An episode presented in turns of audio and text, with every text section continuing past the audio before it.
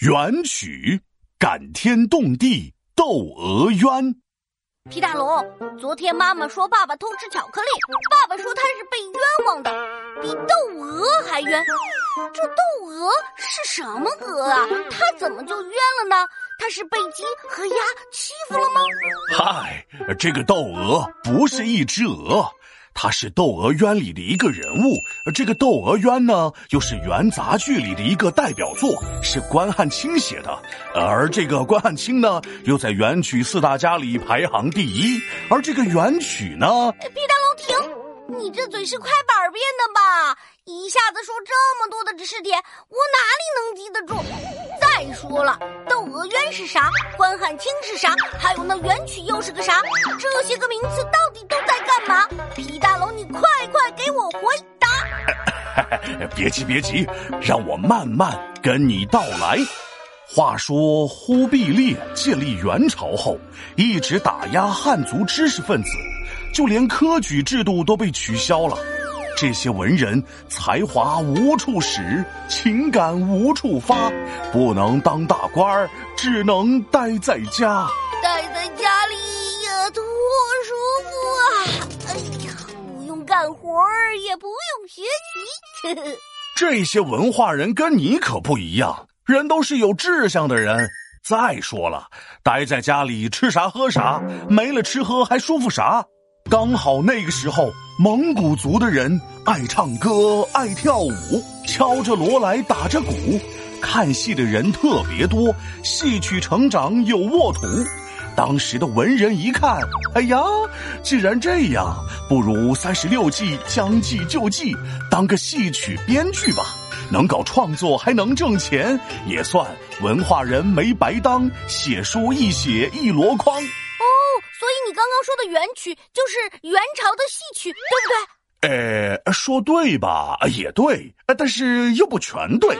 这个元曲是元杂剧和散曲的统称，和唐诗宋词一样，都是中国古代文学的代表。呃，只不过这个元曲呢，和唐诗宋词又不太一样，它更通俗易懂，更直白，不需要有特别高的文化水平也能欣赏。呃，打个比喻啊，唐诗宋词就像是少部分人才能吃得起的龙虾鲍鱼，而元曲则是大家都能消费得起的街边小吃。你拿吃的一比，我就听懂了。嘿嘿，我还是对吃更在行啊。嘿嘿，当时啊，有个叫马致远的文人，从小立志来当官，梦想一直被推翻。从未成功不得志，一生漂泊好心酸。不过，正是因为这样的经历，反而使他灵感爆发，写出了《天净沙·秋思》这样的散曲中的代表作。快快快快快快，念给我听听，让我也见识一下散曲是啥样。枯藤老树昏鸦，小桥流水。人家，古道西风瘦马，夕阳西下，断肠人在天涯。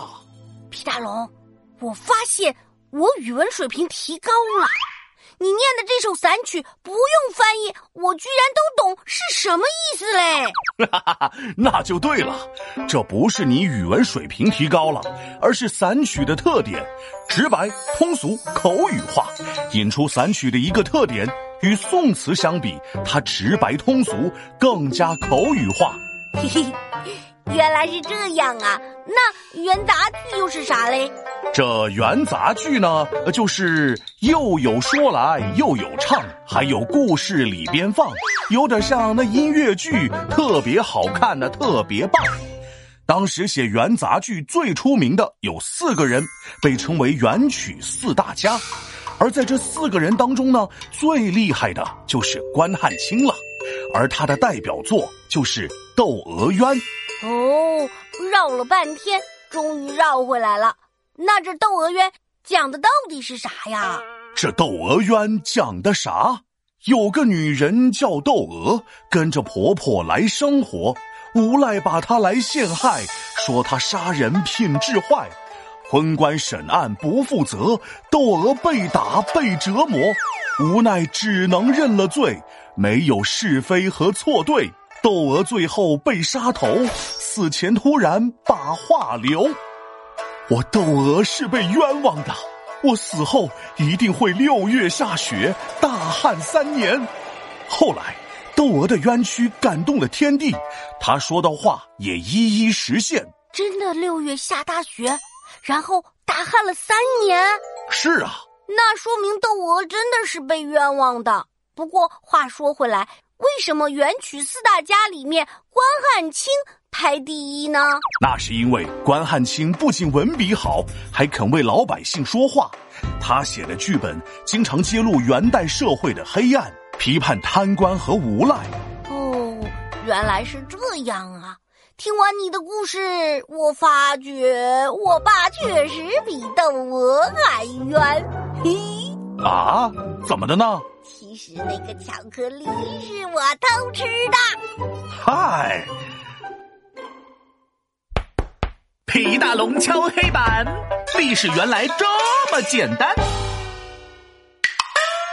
元杂剧和散曲两个统称在一起，后人取名叫做元曲。古代文学留一笔。